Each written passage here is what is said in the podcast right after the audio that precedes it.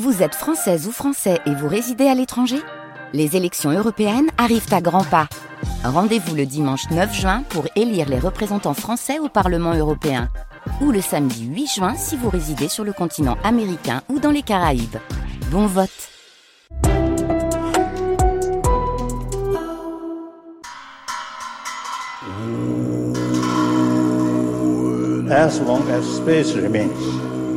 And as long as sentient beings remain. Until then, may I too remain and help dispel the misery of the world.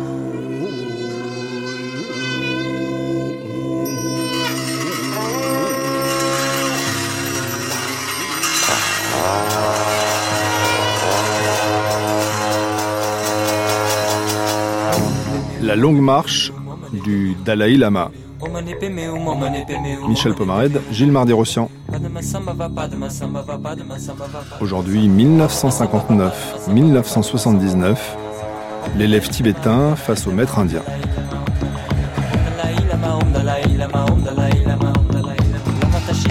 Bonjour, bienvenue dans cette série d'émissions qui retrace jusqu'à vendredi la vie du 14e Dalai Lama. Hier, nous avons retracé l'enfance du chef religieux et temporel des Tibétains dans son pays jusqu'à l'invasion chinoise. Ce matin, je suis en compagnie d'Isabelle Saint-Mézard, maître de conférence à l'Institut français de géopolitique de l'Université de Paris 8. Nous aborderons ensemble les rapports qui vont se nouer entre le Dalai Lama et le Premier ministre indien Nehru. Mais reprenons d'abord le film des événements. Le 10 mars 1959, le Dalai Lama, âgé de 24 ans, décide de fuir son pays. Direction l'Inde. Un mois après avoir fui la capitale tibétaine, échappant aux patrouilles de recherche communistes et au terme d'un voyage ardu au travers de l'Himalaya, le Dalai Lama, accompagné de sa famille et de 90 personnes de son entourage immédiat, a atteint le sol indien. Des officiels du gouvernement indien et des représentants des médias du monde entier ont assisté à son arrivée à Tezpur dans l'état de l'Assam.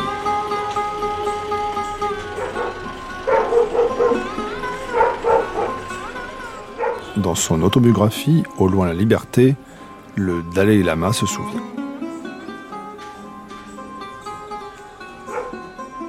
Des gens se pressaient par centaines, sinon par milliers, autour du convoi pour nous acclamer. À certains endroits, il fallut même chasser la foule pour dégager la voie. Dans les communautés rurales, les nouvelles se propagent rapidement et personne ne semblait ignorer ma présence à bord de ce train nous retrouvions partout la même multitude qui s'époumonnait à crier Dalai Lama Kijai, Dalai Lama Sindabad. Salut Dalai Lama, vive le Dalai Lama. Le voyage entier se déroula ainsi dans une sorte de rêve. Jamais je n'y repense sans éprouver une gratitude immense pour le peuple de l'Inde et son accueil bouillonnant d'enthousiasme.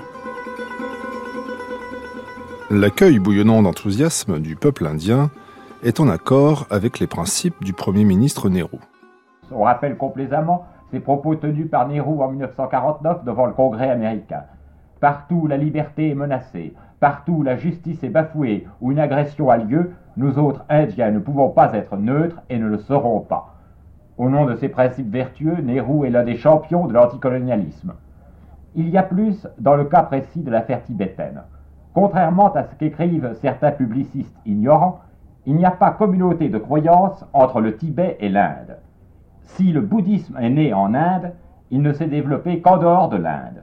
Le pays de Nehru ne compte que 0,5% de bouddhistes. La religion traditionnelle reste l'hindouisme. Le Tibet, par contre, est une théocratie bouddhiste, qui ne ressemble pas plus à la démocratie hindoue que l'orthodoxie byzantine au catholicisme romain. En outre, le Tibet était une monarchie conservatrice. L'Inde de Nehru se veut une démocratie progressiste. Nehru lui-même se sent plus proche personnellement du révolutionnaire Mao Tse-tung que du Dalai Lama, souverain de droit divin. Il est évident que Nehru ne souhaitait pas les événements qui ont bouleversé le Tibet, mais il ne pouvait pas les empêcher. Les Occidentaux auraient pu, s'ils l'avaient voulu, intervenir à Budapest en 1956. L'Inde, elle, ne peut rien contre la Chine. En affirmant sa neutralité, elle gagne du temps elle escompte une certaine reconnaissance des Chinois. Et pour conclure, je voudrais transposer à son intention cette parabole de Tagore. Le Dalai Lama s'en va fuyant, déguisé en mendiant. Passe Nehru, porteur de sacs de riz. Le lama l'implore. Donne-moi de ton riz, j'ai faim.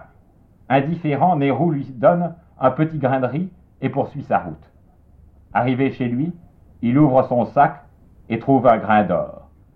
Alors ses yeux se décilent et il s'écrie Ah, que ne t'ai-je donné mon tout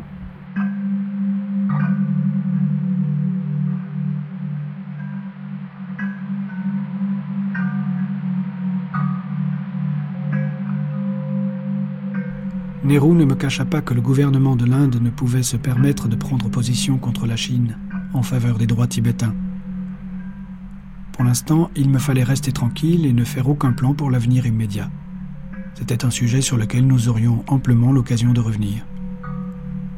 En l'entendant parler ainsi, je compris que pour mon peuple et pour moi, l'avenir était plus incertain encore que je ne l'avais imaginé.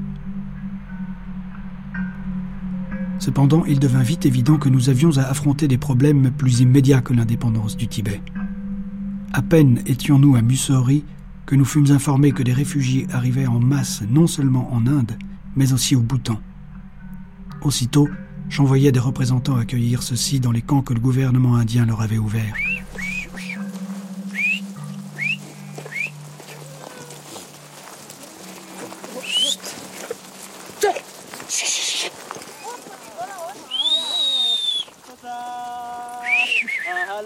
L'accueil du peuple indien, Tseyang Tsile, aujourd'hui réfugié en France, s'en rappelle comme si c'était hier.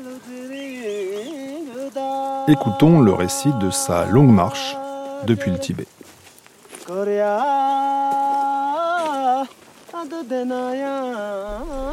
Donc c'était sa montée à en 1962. Et après on est arrivé au nord de l'Inde.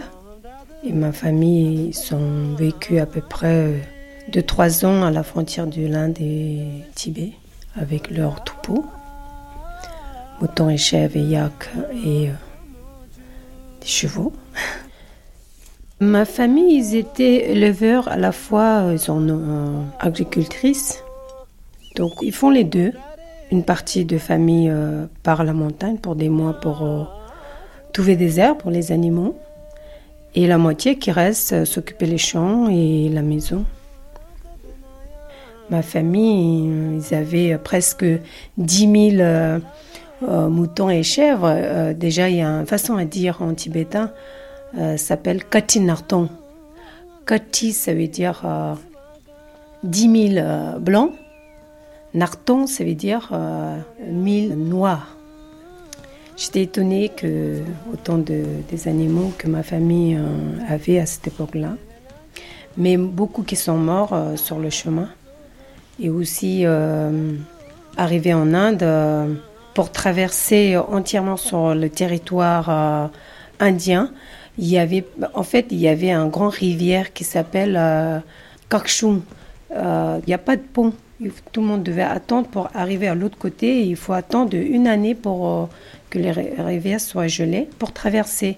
Et seule chose que j'ai gardée en, souvenir ou mémoire, c'est comme un flashback. On est tous en train de traverser sur, le, sur la glace, que la glace est cassée et que donc il y a beaucoup de moutons qui sont tombés morts. Et d'ailleurs, ma belle-mère est tombée. Euh, donc je ne sais pas comment ils ont réussi à le sauver, mais voilà, des petits souvenirs comme ça. Bon, ça, c'est, ça me rappelle un peu là, quand le moment de partir en exil, euh, j'avais, je devais avoir trois ans, quelque chose comme ça. Environ 70 000 Tibétains des différentes provinces se sont réfugiés sur le territoire de l'Inde. Aucun n'a été refoulé par le gouvernement indien, et celui-ci apparaît au plus pressé, assurant au moins leur subsistance. Extrait du film d'Arnaud Desjardins, Le message des Tibétains. Le sort de ces réfugiés est dramatique. Les conditions de leur fuite, les semaines de marche à travers les montagnes, la peur, la faim ont marqué les enfants pour toujours peut-être. Il y a un moment donné, je suis tombée du yak. Et ça, c'était en fait, c'est pas au Tibet, c'est sur le territoire euh, indien. Et euh, que mon père voulait partir quelque part. Et j'ai un souvenir que je voulais le suivre. Et euh, après, voilà, j'ai un souvenir, je suis tombée de yak. C'était le seul souvenir que je me souviens. Il y a un paysage et tout. Et euh, jusqu'à il n'y a pas longtemps, il y a dix ans, j'ai dit Ah, le Tibet, ça doit être ma région où je suis née, ça doit être comme ça. Et en fait, mon père m'a dit Non, non, c'est pas au Tibet, c'était nord de l'Inde, au Ladakh, un grand, plateau nord de l'Inde. Donc, j'imagine, j'imagine toujours parce que ça ressemblait beaucoup au Ladakh. Donc, euh, je peux tout imaginer que ça doit être comme ça, mais moi-même, je n'ai pas de souvenir. Les parents ont le plus souvent accepté des tâches particulièrement pénibles, comme la construction de routes en haute altitude, et ils doivent abandonner leurs petits aux œuvres qui peuvent les prendre en charge, telles que cette nurserie de Dharamsala, où ils sont soignés et éduqués.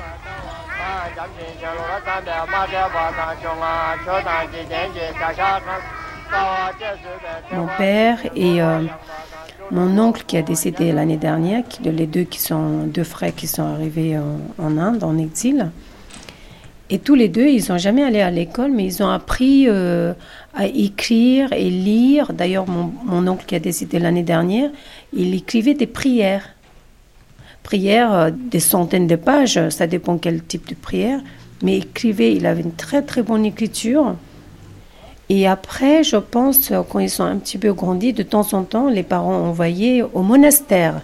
Et là, tu peux apprendre euh, comment lire et écrire.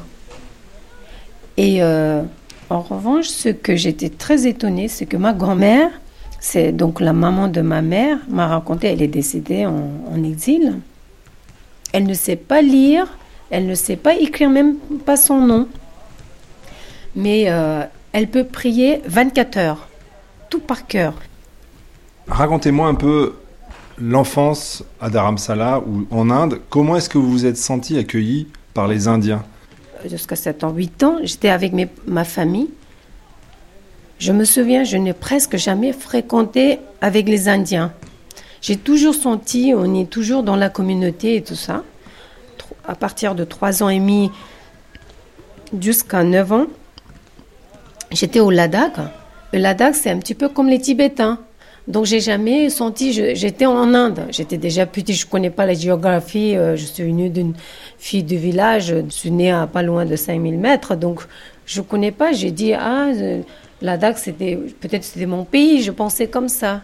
Et après, quand je suis arrivée euh, à partir de 9 ans, j'étais à l'école TCV à Dharamsala. Et c'est une école qui est fondée par la sœur de Dalai Lama au départ, grâce à un, gouvernement indien qui, qui, a donné un territoire et voilà. Mais euh, presque jamais, jusqu'à 20 ans, je n'ai jamais eu le contact avec les Indiens. Euh, mais pendant 20 ans que j'ai eu très peu de contact avec les Indiens, j'ai toujours eu une très très forte gratitude vis-à-vis euh, le gouvernement indien grâce à eux, on est bien accueillis. J'ai toujours un bon sentiment vis-à-vis au gouvernement indien. Après 20 ans, je suis allée au Chandika, en université. Et aussi, j'étais quelques années à Delhi pour mes études. J'étais dans un foyer mélangé avec des Manipuris, des gens de Nagaland et de, Delhi. Ah, je m'en entends très, très bien. Euh, les Indiens, ils sont un peu, au fond, on ressemble beaucoup. C'est vrai, on a toujours des, choses qui sont un peu euh, différentes, mais tout au fond, on, est des gens, je pense, euh, Bouddha est venu de l'Inde, donc je pense au fond, quand même, on est quelque chose qui est lié. Euh, L'Inde, c'est quand même, c'est mon deuxième pays pour moi, malgré je suis désolée, je vis en France. La France, c'est mon troisième pays, mais l'Inde, c'est toujours mon deuxième pays. Hein. grâce à eux, les Tibétains sont quand même à premier pas pouvoir faire un premier pas quelque part, malgré euh, voilà l'occupation par la Chine.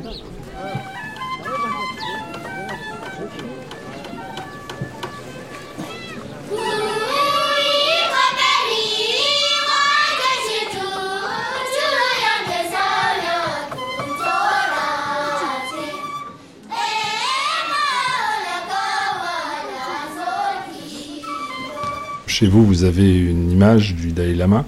Quel est le lien que vous entretenez, vous, personnellement, avec euh, Tenzin Gyatso Bon, déjà, je pense, euh, chez nous, il n'y a pas de Dieu. Donc, au Dalai Lama, je ne peux pas dire qu'il est Dieu. Mais pour moi, le Dalai Lama, euh, bon, il est arrivé comme moi, un humain normal. Mais en même temps, je peux le prendre comme une personne normale comme nous. Mais en même temps, c'est très difficile à exprimer les sentiments que j'ai vers le, c'est, pour moi, c'est comme un Bouddha. Je ne sais, pas, c'est, c'est tout pour moi. Je prie déjà, la première chose, je prie que Dalai Lama vive plus longtemps possible. Ça, c'est le prière que j'ai fait pour lui. Que j'essaie de prendre lui comme un exemple. Que déjà, j'essaie de ne pas mentir. Voilà. Ça, j'essaie de faire tous les jours. Et euh, une des choses que j'aime bien faire, c'est que j'aime bien aider les gens. Ça, rien que penser à lui, j'ai une photo de lui, c'était pas pour qu'il nous protège. Souvent, les gens pensent Ah, on a le dame qui nous protège. Mais protège, on le protège nous-mêmes. Donc, ces paroles, rien que. C'est un exemple pour moi.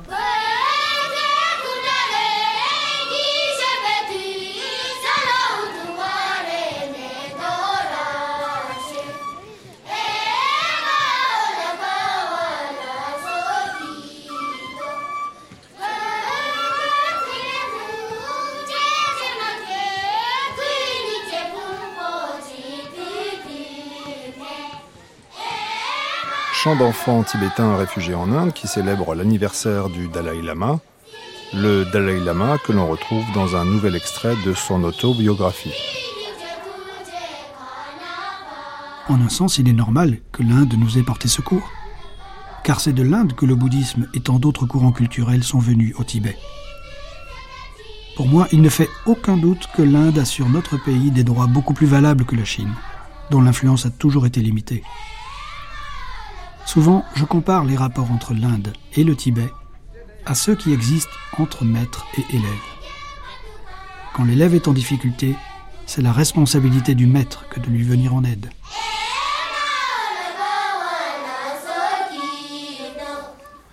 Isabelle Saint-Mézard, avant de rentrer dans le concret de la relation maître-élève dont parle le Dalai Lama dans son autobiographie écrite en 1990, Au loin la liberté, le maître Nehru, 70 ans, l'élève le Dalai Lama, âgé de 24 ans.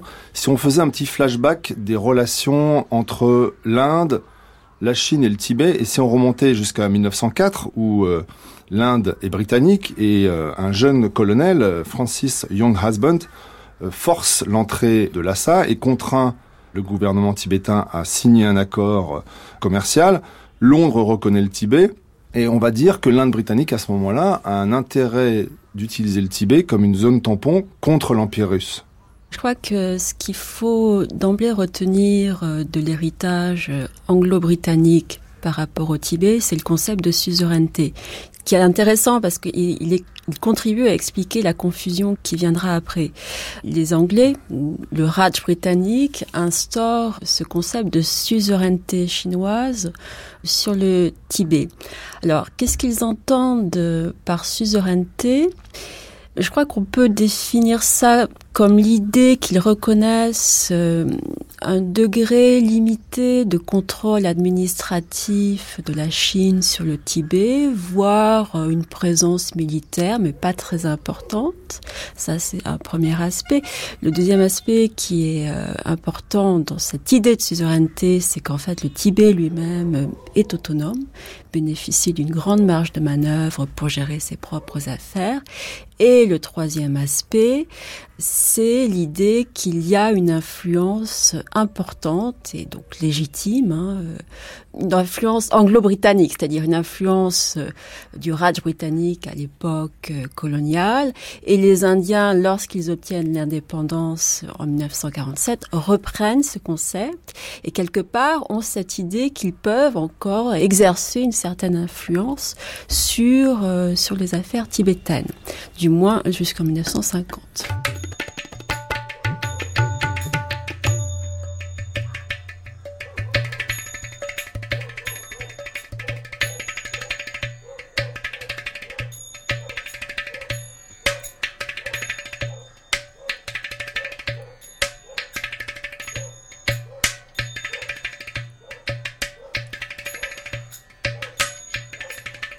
La suzeraineté chinoise dont vous parlez, euh, Isabelle Samézard, on l'a définie hier avec euh, Françoise Wangtoutin, où on expliquait le lien entre le mécène euh, mongol, mandchou et le sage tibétain, puisque ce rôle et cette relation un peu ambiguë où l'un et l'autre ont besoin un d'un conseil spirituel, l'autre d'un mécène, mais ça ne dit pas que le Tibet n'est pas indépendant.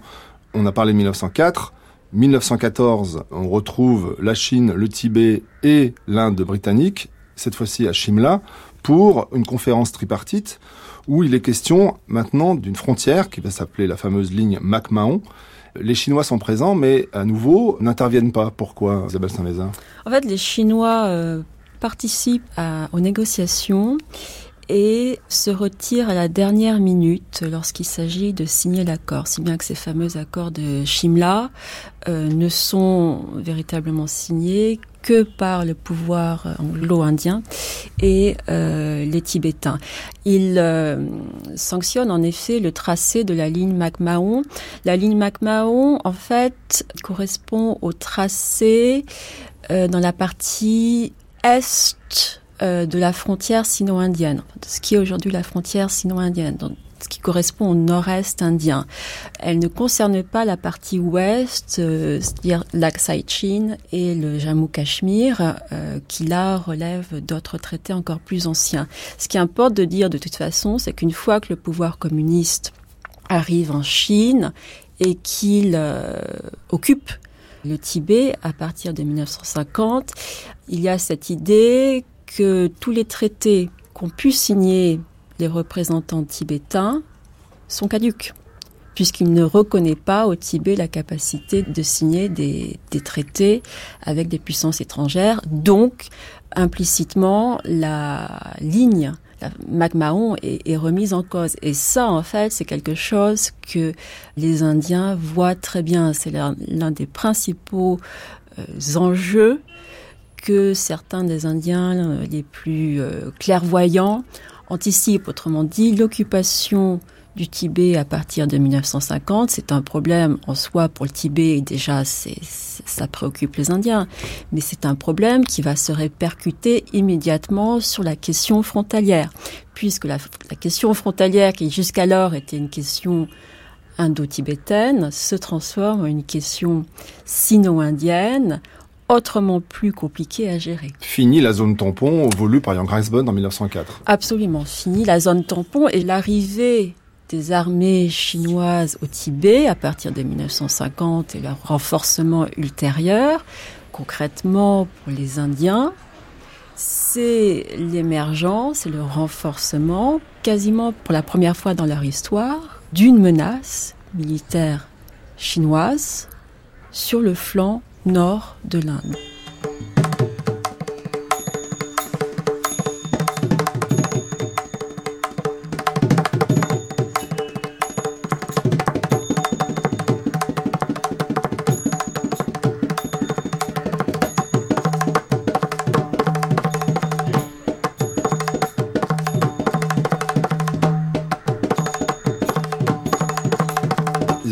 Dans la chronologie, on est d'accord que 1947, c'est l'indépendance euh, de l'Inde. 1949, l'instauration de la République populaire de Chine, que reconnaît très vite l'Inde. 1950, donc, euh, les forces chinoises euh, s'invitent, entre guillemets, pour libérer pacifiquement le Tibet. Et le Tibet fait appel à l'ONU, mais l'Inde ne bouge pas. Et j'ai trouvé, en préparant cette émission, une note que vous devez connaître mieux que moi, de Nehru, disant, alors peut-être euh, aveuglé par la pensée non violente euh, du Mahatma Gandhi, qui mourra en 48, assassiné par un extrémiste hindou. On n'a pas besoin d'armée, on va être non violent, il n'y aura pas d'agression, il n'y aura pas de problème de frontières. Est-ce que Nehru, en 47, n'est pas un peu naïf par rapport à ce qui va se passer avec son grand voisin euh, chinois?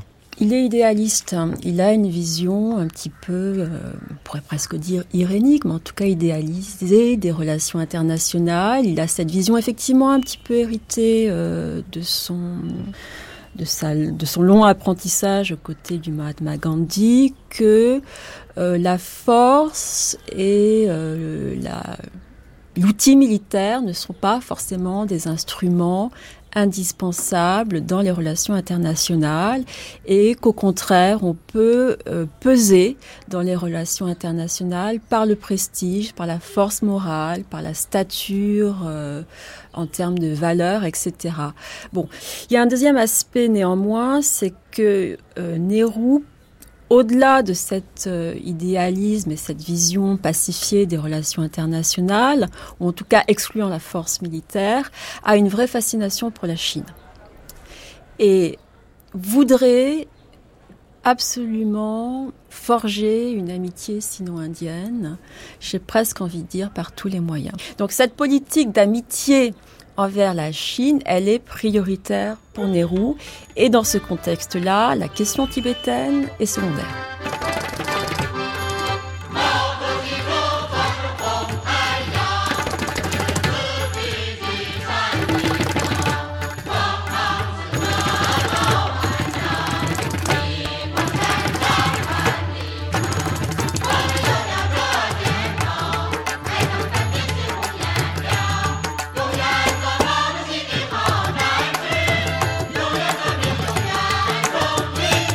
Fascination pour la Chine de Nehru, illustrée par ce tableau de Zaki Rousset qui rivalise d'adresse avec ce chant révolutionnaire à la gloire du grand timonier. Contexte géopolitique de cette deuxième étape de la longue marche du Dalai Lama que vous écoutez sur France Culture jusqu'à 11h.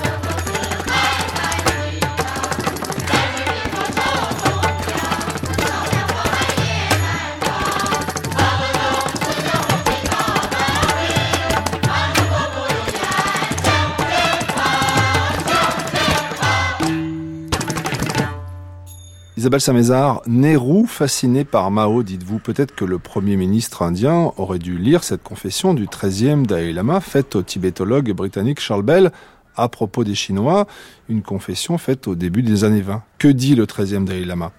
La manière chinoise est de commencer plutôt en douceur, puis d'attendre un peu pour voir comment ça se passe. S'il n'y a pas d'objection, il hausse le ton, et ils vont un peu plus fort. Mais si l'on objecte à leur première déclaration ou action, ils prétendent qu'il y a eu malentendu et cessent, pour un certain temps du moins, de nous embêter davantage.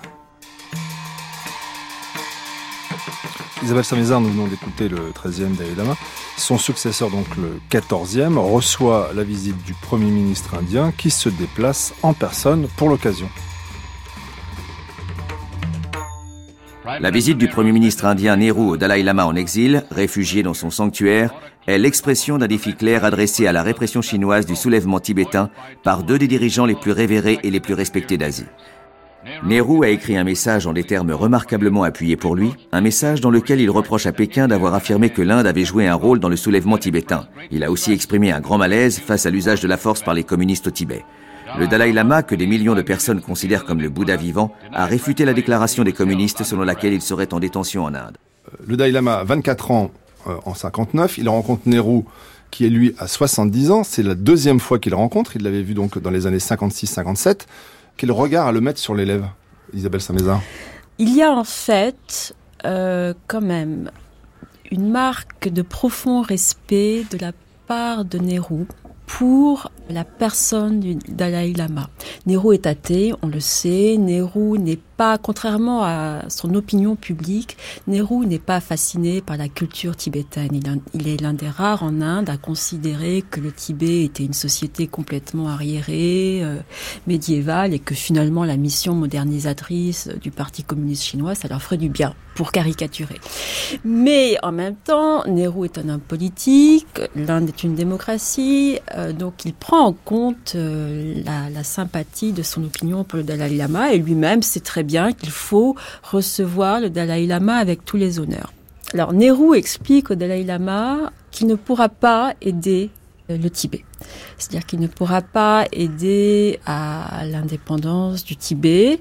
Ce qu'il pourra faire, c'est héberger le Dalai Lama, s'occuper des réfugiés.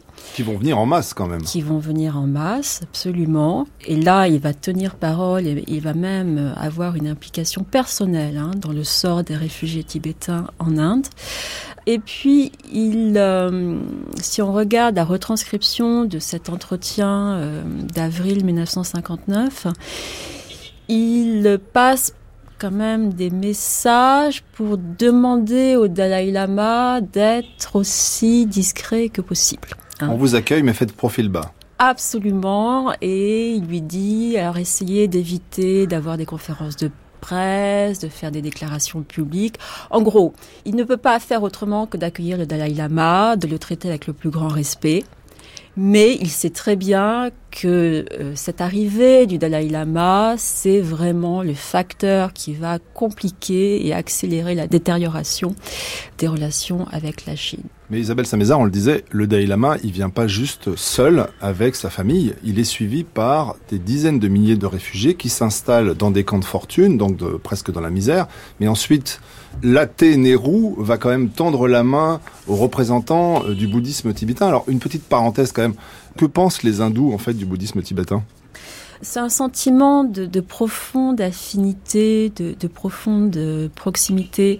Euh, le, rapport de l'Inde au bouddhisme est quand même assez compliqué puisque comme on l'a rappelé dans, les témoignages, le bouddhisme est effectivement né en Inde. Euh, il s'est considérablement développé en Inde hein, à une époque ancienne avant de disparaître et donc de rayonner sur euh, toute une partie de l'Asie les, grands courants euh, du bouddhisme vers le Tibet se situent à partir du 7e, 8e siècle euh, de notre ère. Et une grande partie de, l'opinion euh, publique indienne a le sentiment en fait que, un, le Tibet, ça fait un petit peu partie de l'héritage de l'Inde ancienne de, la sphère culturelle indienne et que c'est une euh, une civilisation sœur quelque part. Ce qui est ambigu aussi, hein, parce qu'il y a un certain paternalisme quelque part dans cette attitude, mais euh, le fait demeure, il y a un grand sentiment de proximité à l'égard des Tibétains. Euh, c'est l'univers indo-bouddhique globalement, et la personne du Dalai Lama est vénérée et profondément respectée par une grande partie de, de la population hindoue.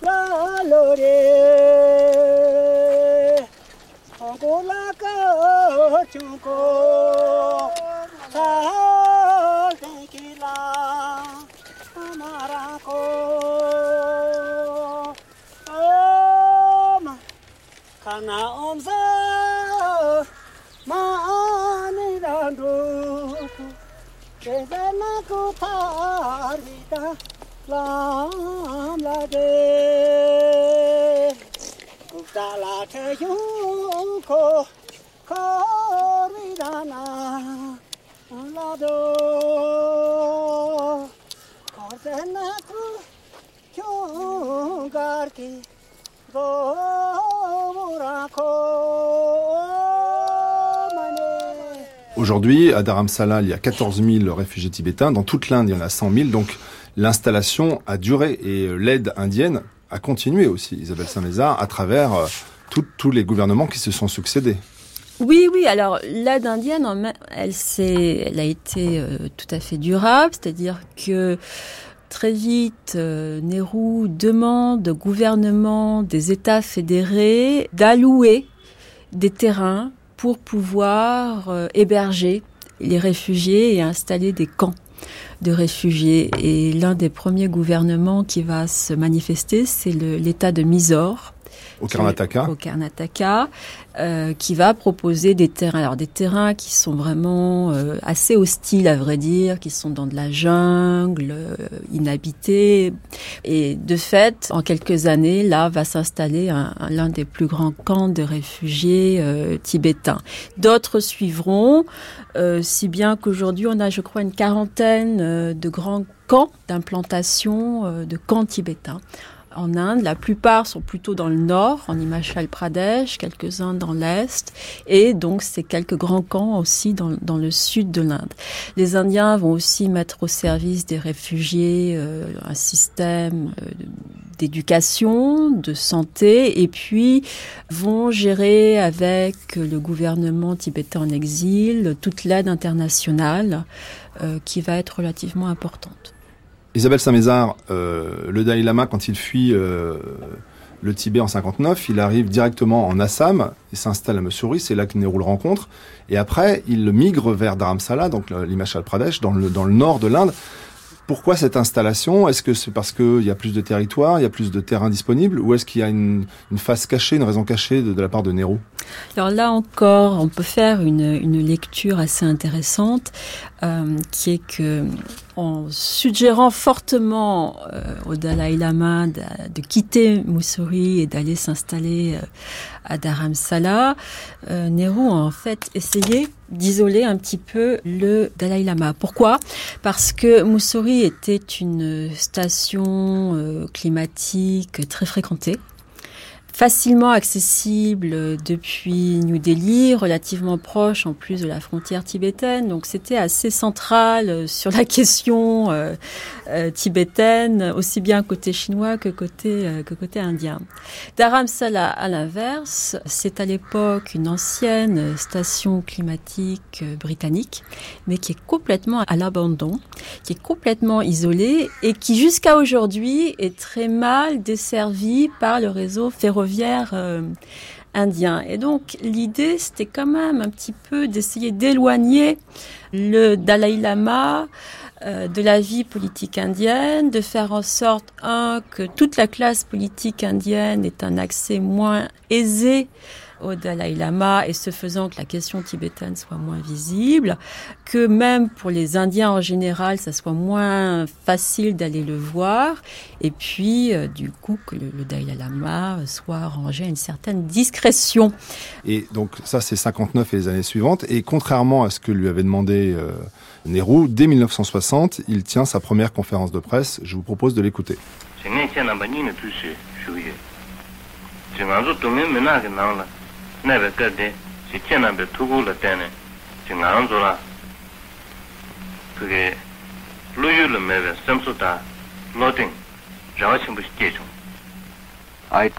Je veux saisir l'opportunité qui m'est offerte pour remercier les gens du monde entier, bouddhistes et non bouddhistes, qui ont offert leur aide et leur sympathie à mon peuple et à moi-même en ces temps difficiles, en ces temps de désastre.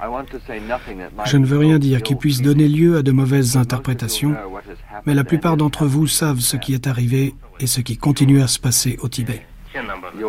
Votre sympathie nous a donné au peuple tibétain et à moi-même consolation, encouragement et espoir en ces temps de souffrance.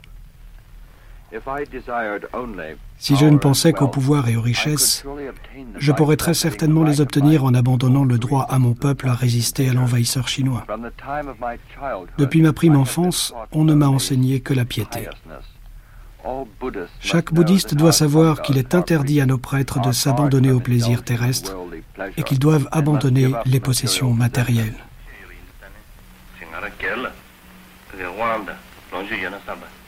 Que représente en effet le pouvoir et les richesses pour moi. Je ne suis pas devenu Dalai Lama en usant de force, de puissance? Pourquoi donc tenterais-je de me les approprier à présent?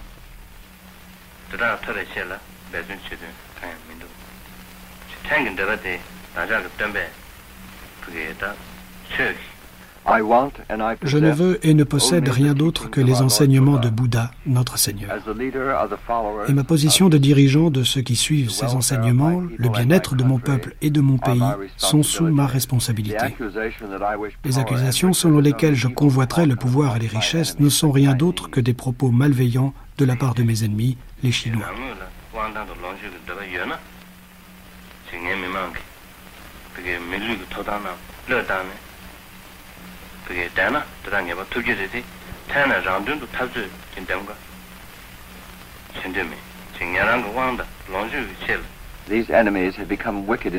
Ces ennemis se sont véritablement montrés pernicieux et mauvais.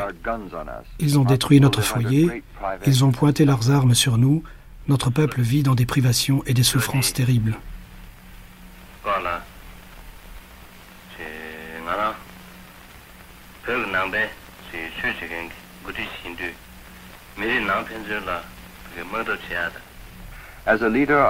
En tant que dirigeant de la religion bouddhiste au Tibet, mon espoir est que mon peuple opprimé remportera la sympathie, la compréhension et le soutien de tous ceux au travers du monde qui respectent la liberté dans l'humanité.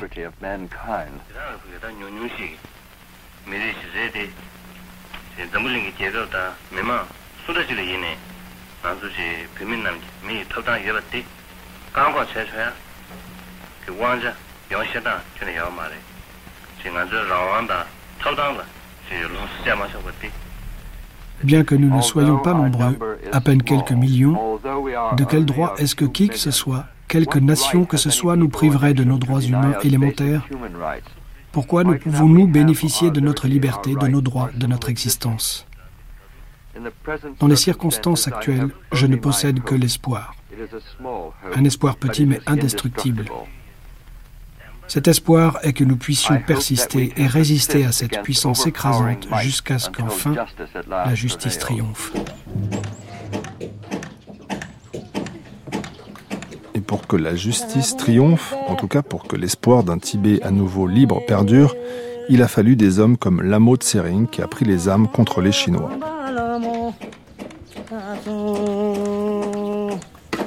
Son fils, le cinéaste Tanzin Sonam, a réalisé un documentaire intitulé Shadow Circus CIA in Tibet, qui retrace l'implication de la CIA dans la rébellion tibétaine.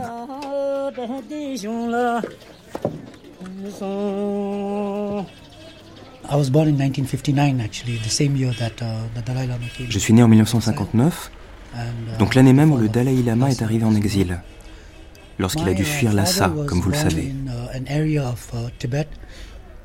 Mon père est né dans une région du Tibet qui est une province que nous appelons Lamdo. Uh, il est né dans la région qui se trouve exactement à la frontière. Uh, en fait, il est né dans la même région que celle où est né le Dalai Lama. Uh, il existe même des liens familiaux entre la famille de mon père et celle du Dalai Lama. Uh, Lorsque j'ai grandi dans les années 60 à Darjeeling, uh, mon père était un homme uh, très mystérieux. On le voyait à peine. Ma mère me raconte même qu'en 1959, lorsque je suis né, il n'était pas là. Et qu'elle n'avait aucune idée où il était. En fait, et ça on ne l'a appris que bien plus tard, il était aux États-Unis en formation au sein de la CIA. Uh, il avait commencé à avoir des contacts avec la CIA à compter de 1958 à peu près. Par la suite, il est devenu l'agent de liaison principal entre la CIA et le plus important groupe de résistants tibétains, un rôle qu'il a tenu jusqu'à son arrestation en 1974. Et donc tout au long des années 60, pendant ma jeunesse, il était là, dans ma vie, mais pas de manière très active. Mes souvenirs de lui de cette époque, c'est que quand il était à Darjeeling, il y avait toujours du monde qui attendait pour le rencontrer. Nous, les enfants, on se demandait toujours qui sont ces gens? Pourquoi viennent-ils tous voir notre père? Lui, bien sûr, ne parlait absolument jamais de son travail. Il me semble que, même à ma mère, ce n'est que bien plus tard qu'il a vraiment divulgué les détails de ce qu'il faisait. De même, il ne parlait jamais de ses origines, de quel genre de famille il venait, rien. À aucun moment il ne lui arrivait d'évoquer son propre passé. C'était quelqu'un de très privé. Pour autant, même tout enfant, j'avais discerné quelques indices intéressants quant à ses origines. Il possédait par exemple une photo du monastère de Kumbum dont il était très fier. Il s'agissait d'une vue panoramique en trois parties montrant le monastère tel qu'il était auparavant. À mes yeux d'enfant, d'enfant de Darjeeling, cela paraissait vraiment bizarre.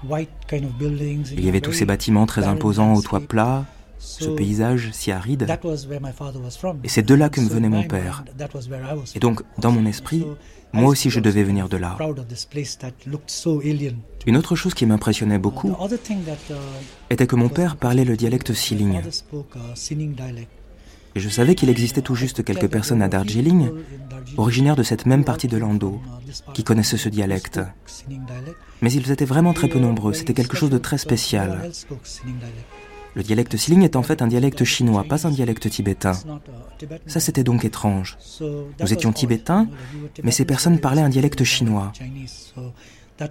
C'était quelque chose qui rendait mon père différent des autres.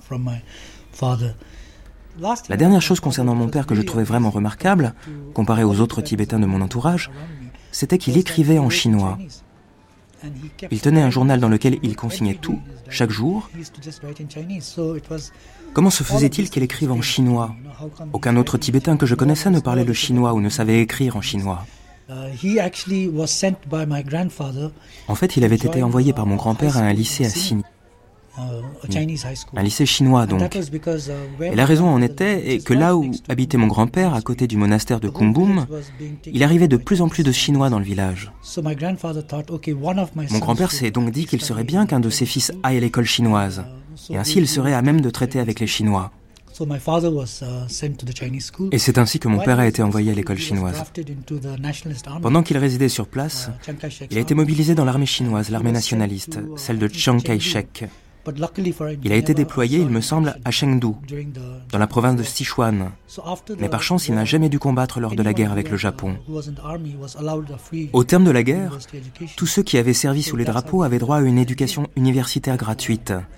Et c'est comme cela qu'il s'est retrouvé à Nankin, à l'université des minorités de Nankin. Mais tout cela, je ne l'ai découvert que plus tard. Mon père y a rencontré le frère aîné du Dalai Lama, Gyalo Dondup, qui étudiait également à Nankin dans les années 40. Et lui-même était déjà très impliqué en politique. Il avait grandi à Lhasa. Et en 1949, lorsque les communistes ont pris le pouvoir en Chine, Gyalo Dondup et mon père se sont échappés de Nankin via Shanghai, puis Hong Kong, et sont arrivés en Inde en 1950. Ils ont établi ensuite une base de résistants à Darjeeling, et Gyalo Dandup a été très actif au niveau de la mobilisation de la population. Il avait réalisé que les communistes allaient entrer au Tibet, et que cela aurait des conséquences néfastes pour le pays. Donc, il a très tôt commencé à organiser la résistance en exil.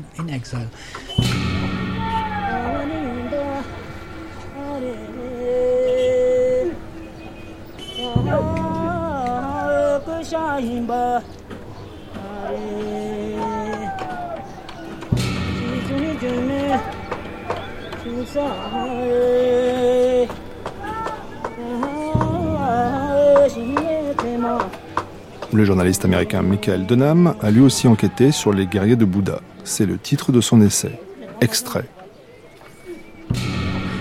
Au Tibet, les combattants de la résistance luttent encore dans tous les districts du Kham, de l'Amdo et du Golok. Ils n'ont pas d'autre uniforme que leur tchouba traditionnel, drapé à la kampa et remonté à la taille plus haut que celle qu'on porte à l'assa. Pour la plupart d'entre eux, ils vivent à cheval, ils pillent, assiègent, fuient et se cachent. Ils installent leurs magars, qui sont des camps de résistance, près des monastères isolés ou des villages surplombant des voies stratégiques.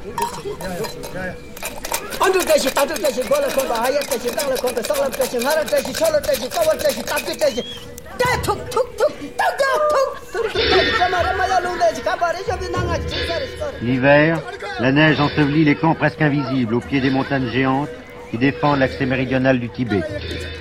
Sur les cagnats de pierres sèches, le vent soufflant du nord fait claquer les drapeaux de prière, emportant les incantations imprimées selon un rite très ancien. Ils sont 4 à 5 000 à s'être ainsi regroupés à la frontière nord du Népal. On les appelle les Kampas, parce que la plupart d'entre eux viennent du pays de Kham, à l'extrême est du Tibet. Beaucoup sont passés par l'Inde, où ils s'étaient réfugiés d'abord. Mais le climat y est trop doux, l'altitude trop basse. Alors, ils ont rejoint dans le haut Népal leurs compagnons d'armes, qui s'étaient déjà organisés sur ce versant nord de l'Himalaya. Ils leur rappellent les paysages de leur patrie perdue. Le réseau des camps est soutenu par des relais installés au fond des vallées.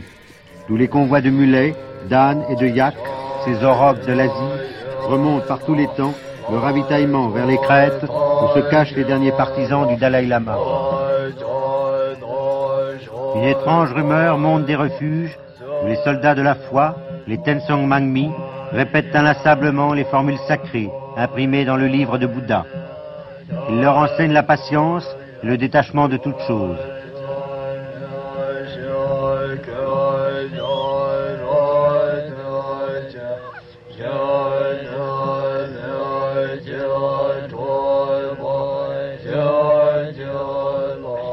En 1959, le Dalai Lama avait déconseillé au Kampa de se battre contre les Chinois. Il s'oppose à la violence, par principe, mais aussi par politique. Sa position n'a pas changé. Pourtant, les Kampas veillent toujours aux portes sud de la Chine, prêts à reprendre les fusils qu'ils ont cachés devant nos caméras.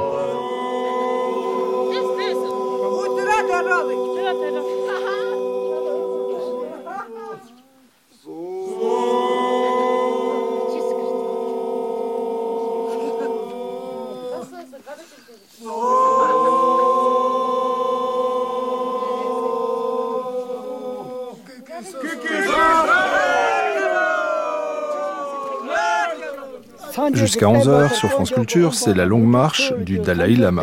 Ce dernier, vous l'avez entendu, a été accueilli en 1959 avec enthousiasme par le peuple indien. Le gouvernement du Premier ministre Nehru ne peut rien, en revanche, pour sauver le Tibet. Le leader des Tibétains décide donc l'année suivante de se tourner vers l'ONU. Sur proposition de l'Irlande et de la Fédération malaise, le bureau de l'Assemblée générale de l'ONU a recommandé l'inscription à l'ordre du jour de la question du Tibet, par 11 voix contre 5 et 4 abstentions, dont celle de la France, de l'Afrique du Sud et du Maroc. Alors que l'exposé des motifs rédigé par l'Irlande et la Fédération malaise était d'une extrême prudence et d'une grande modération, ne réclamant aucune condamnation de la République populaire de Chine, mais constatant cependant que les droits humains fondamentaux avaient été violés au Tibet, le débat a été parfois passionné, et le président, M. Belaounde, a même dû rappeler à l'ordre le ministre des Affaires étrangères adjoint de l'Union soviétique. M. Vassili Kuznetsov s'était bien entendu opposé à l'inscription à l'ordre du jour de cette question, qu'il considère comme une provocation, une manœuvre impérialiste fomentée par les États-Unis pour empoisonner l'atmosphère internationale dont l'assainissement avait pourtant pu être remarqué par tous. Pour M. Kuznetsov, la question tibétaine n'existe pas. Elle a été fabriquée de toutes pièces en vue d'intensifier la guerre froide. Le délégué soviétique s'en est pris ensuite aux seigneurs féodaux et aux prêtres tibétains qui ont maintenu les paysans du pays dans le servage et l'ignorance. Le Tibet a, dit-il, donné asile à des centaines d'agents impérialistes travaillant contre la République populaire chinoise. En entendant M. Kuznetsov, on était en droit de se demander si M. Khrouchtchev était venu aux États-Unis, si le dégel annoncé avait eu lieu, si enfin on ne se trouvait pas au beau milieu de la guerre froide. Peut-être le nouveau langage de la diplomatie soviétique n'est-il pas encore parvenu au ministre des Affaires étrangères adjoint. M. Armand Bérard, ambassadeur de France près les Nations Unies, a expliqué l'abstention française. Pour des raisons de principe, et parce que cette question ne trouve pas des fondements assez solides dans la charte de l'ONU pour dissiper les doutes du point de vue juridique. L'ambassadeur de France, dans une intervention, a dit que cette décision a été prise avec regret et a noté que les souffrances du peuple tibétain avaient soulevé en France la plus vive émotion. Vive émotion en France sur le sort du Tibet le Tibet qui devient le décor d'un album signé la même année, en 1960, par Hergé. Tintin, le capitaine Haddock et Milou se retrouvent aux prises notamment avec le Yeti et autres temples tibétains. La radiodiffusion française en propose une adaptation sur les ondes. Oh, regardez Tintin Cette sorte de tour à toit pointu. oui, j'ai vu. Qu'est-ce que c'est que ça, Tarquet? Ça, Shorten, Saïb. Shorten Oui, petite maison pour conserver cendre grand lama. Ah oui, un monument sacré. Et là-bas, plus bas, un autre, plus petit. Allons voir. Non, non, non, non, non, non, Saïb, non. Quoi? Oh non. Halte, Saïb. Oui, mais qu'est-ce qui vous prend? Non, non, malheur sur toi, Saïb. Si toi passais à droite, Shorten. Tiens, tiens. Démon en colère quand homme passait à droite. Toi, passais à gauche sinon Porter pas vouloir continuer. Mais bien, sûr, Tarquet, bien sûr, le, le, à barbe respecte vos croyances, voyons, il passera à gauche, n'est-ce pas, ah. capitaine?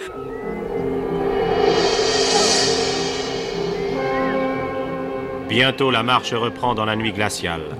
Marche épuisante, mais il faut bouger. C'est une question de vie ou de mort à cette altitude.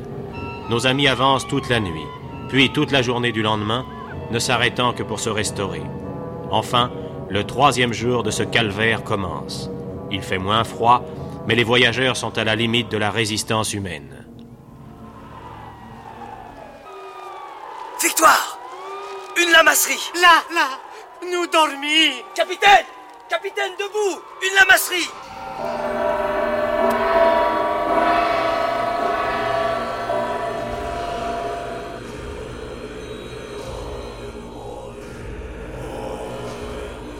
c'est uniquement pour rechercher ton ami Chan que vous avez bravé tous ces dangers. Oui, grand précieux. Et que vous seriez mort si votre chien n'était pas venu nous alerter. Eh oui, grand précieux. Mon brave chien. Hélas, jeune étranger, ici au Tibet, la montagne garde ceux qu'elle a pris. Les vautours les font disparaître. Notre règle nous interdit d'héberger des étrangers à notre ordre. Demain, une caravane part pour le Népal. Je vous invite à en profiter. Qu'on reconduise les étrangers.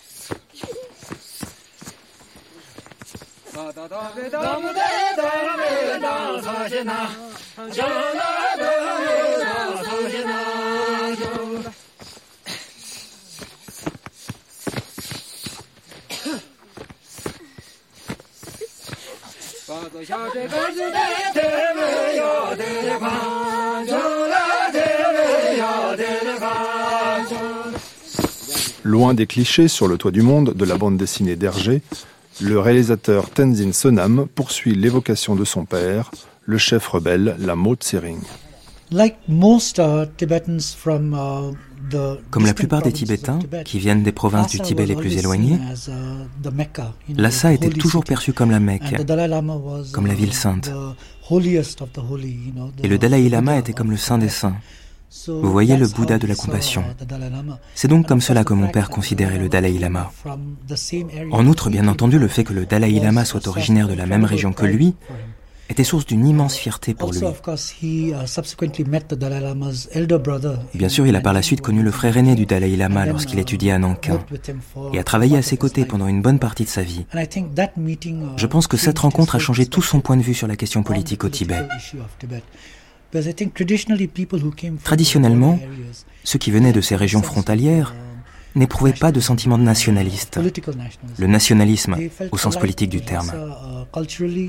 Ils se sentaient alignés avec Lhasa culturellement et à travers la religion, mais ils n'avaient pas l'impression de faire partie du même pays. En fait, mon père m'a dit bien plus tard qu'il considérait le Tibet comme quelque chose de distinct, de séparé, le Tibet, c'était le Tibet central. C'était le Tibet du Dalai Lama, ce qui forme aujourd'hui la région autonome du Tibet. C'était cela le Tibet. Et chez eux, on était de ce petit endroit-ci, ou de cet endroit-là. Ils ne possédaient donc pas ce sentiment d'appartenance. J'ai tous ces journaux en ma possession depuis les années 40. Il n'y a pas un jour de sa vie qu'il ne les remplit. Et on voit qu'un jour, brusquement, il a décidé d'écrire en tibétain. Et à compter de ce moment-là, il n'a plus jamais écrit en chinois, seulement en tibétain. Cela a donc été un changement très conscient dans son esprit. Il a voulu vraiment assumer son identité de tibétain. Et c'est aussi la raison pour laquelle il ne m'a jamais encouragé, moi, à parler chinois ou à lire ou écrire en chinois. En fait, cela n'a même jamais été une option pour moi.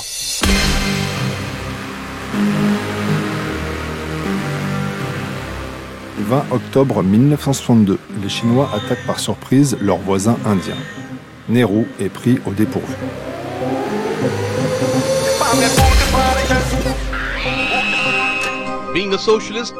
En tant que socialiste, Nehru possédait une affinité naturelle à l'égard de la Chine et de ses dirigeants. Il a donc ressenti cela comme une grande trahison lorsque la guerre sino-indienne a éclaté en octobre 1962.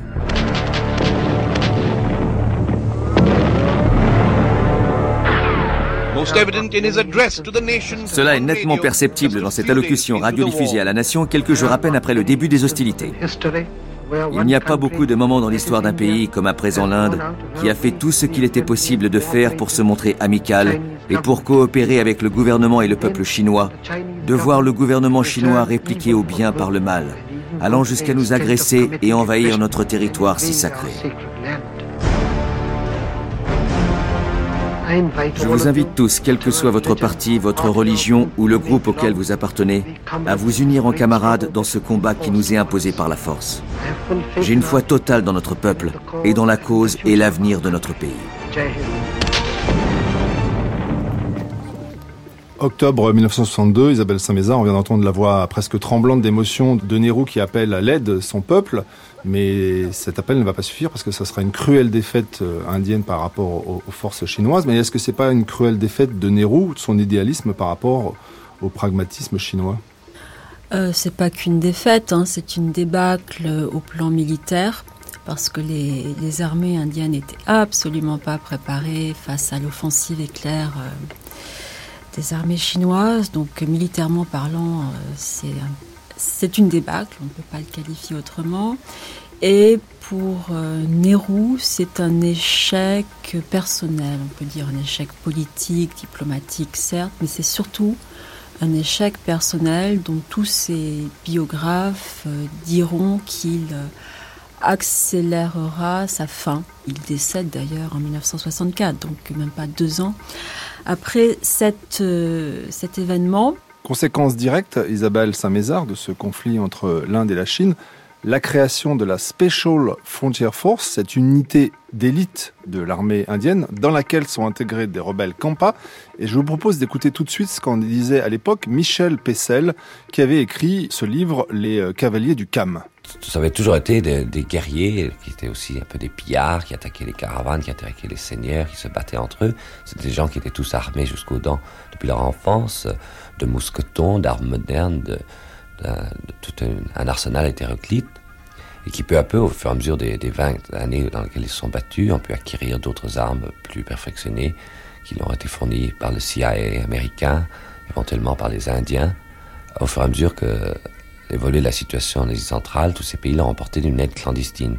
Après, en général, de leur avoir saboté leur mouvement d'indépendance au départ, les pays du monde, la Russie compris, ont été persuadés, ont compris la justesse de leur cause, leur droit à l'indépendance. La justesse de leur cause, est-ce que c'est pour la défendre que la CIA, Isabelle Saint-Mézard, et aussi les services secrets indiens sont intervenus? On a, à partir de 1957, une implication de la CIA dans les affaires tibétaines avec un début de soutien et d'entraînement de combattants tibétains. C'est le propre frère du Dalai Lama qui est en liaison avec la CIA, alors que son frère, euh, donc le, Dalai Lama, ne le sait pas. Le, gouvernement. Il ne le sait pas apparemment. C'est ça la grande question. Est-ce que le Dalai Lama sait que son frère gère une opération militaire menée par la CIA euh, financée par la CIA avec des rebelles Mustang qui sont euh, des, rebelles qui sont formés aux, États-Unis, renvoyés dans le nord de l'Inde, puis renvoyés au nord du Népal. La propagande chinoise dira de manière assez limpide le Dalai Lama est un agent de la CIA. En fait, c'était son frère. Oui, c'était son frère, effectivement, euh, qui était en relation assez étroite avec euh, la CIA, d'une part, et avec les renseignements, d'autre part. Alors, la CIA, dans un premier temps, de 1957 à peu près à 1960, aide la, la rébellion euh, tibétaine. C'est trop tard, ça marche pas. Dans un second temps, ils essaient d'installer une base arrière au Mustang. C'est ce à quoi vous faites référence, le, le soulèvement du Mustang, c'est-à-dire que ils essaient en gros de rassembler toute la résistance tibétaine dans cette partie du Népal euh, pour qu'elle aille opérer des des raids, des raids tout simplement, oui, côté tibétain. Là où les services euh, de renseignement indiens interviennent, c'est à partir de 1962-1963. C'est donc différent, si vous voulez, de ces premières opérations de la CIA.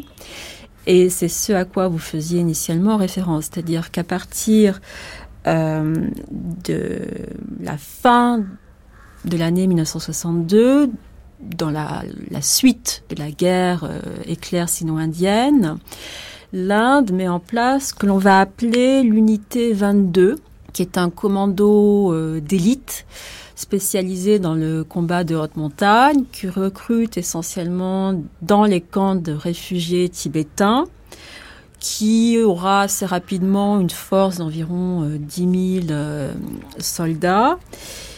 Dont la fonction en fait, la mission est de pouvoir opérer côté chinois, côté tibétain, mais essentiellement dans l'hypothèse d'un nouveau conflit sino-indien. Donc c'est plus du contingency planning qu'autre chose.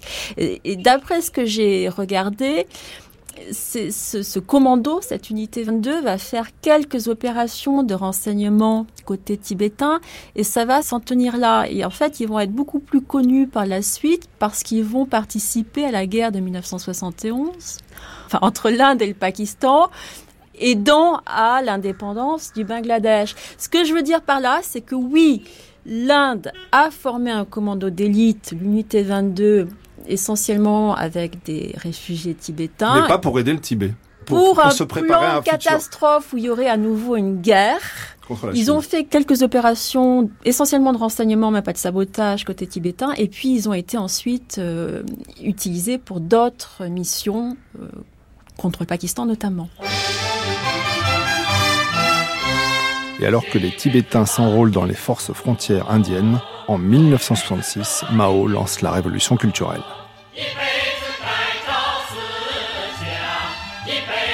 Extrait du documentaire de Ludovic Segara, Retour sur la vie tragique du dernier Panchen Lama. Après quelques grands travaux qui ouvrent le Tibet et le rendent dépendant de la Chine, les Tibétains entrent dans l'ère moderne. L'avenir est radieux. La réalité est bien différente.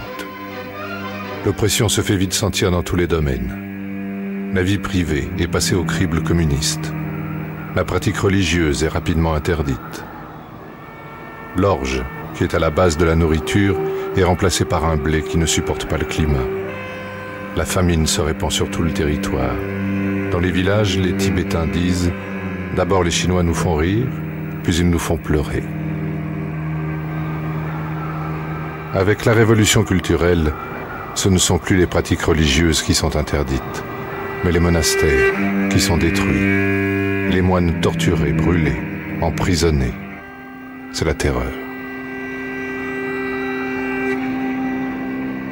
À Shigadze, dans le monastère de Tashilumpo, on a détruit le stupa, reliquaire de la lignée des Panchen Lama qui marque la fidélité à Bouddha.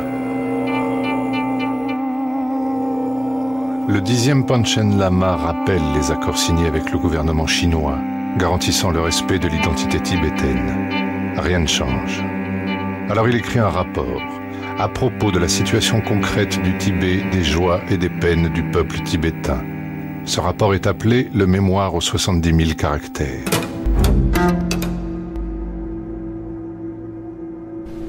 Dans de nombreuses régions du Tibet, les habitants sont morts de faim. Des familles entières ont péri et le taux de mortalité est extrêmement élevé. C'est inacceptable terrible et grave. Dans les régions tibétaines, les masses vivent actuellement dans une telle pauvreté que les personnes âgées et les enfants meurent de faim, ou bien sont si affaiblis qu'ils ne peuvent résister aux maladies et meurent. Jamais rien de tel n'a eu lieu auparavant dans toute l'histoire du Tibet. Personne ne peut imaginer des famines aussi terribles, pas même dans un cauchemar. Dans certaines régions, si quelqu'un attrape un refroidissement, il contamine inévitablement des centaines de personnes, et la plupart en meurent.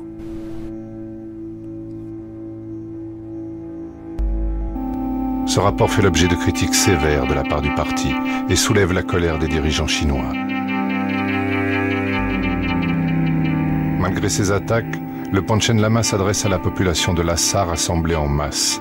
Il explique son désarroi et ses peines devant la situation du Tibet et il conclut Sachez que je considère sa sainteté le 14e Dalai Lama comme mon refuge dans cette vie et dans la suivante. Et il achève par Vive le Dalai Lama. Cette déclaration est une insulte pour Pékin. Un tribunal révolutionnaire accuse le Panchen Lama des crimes les plus odieux. Il est humilié, il devra faire son autocritique. L'objectif des communistes est d'avilir celui qui depuis son jeune âge a été l'objet de tant de manipulations.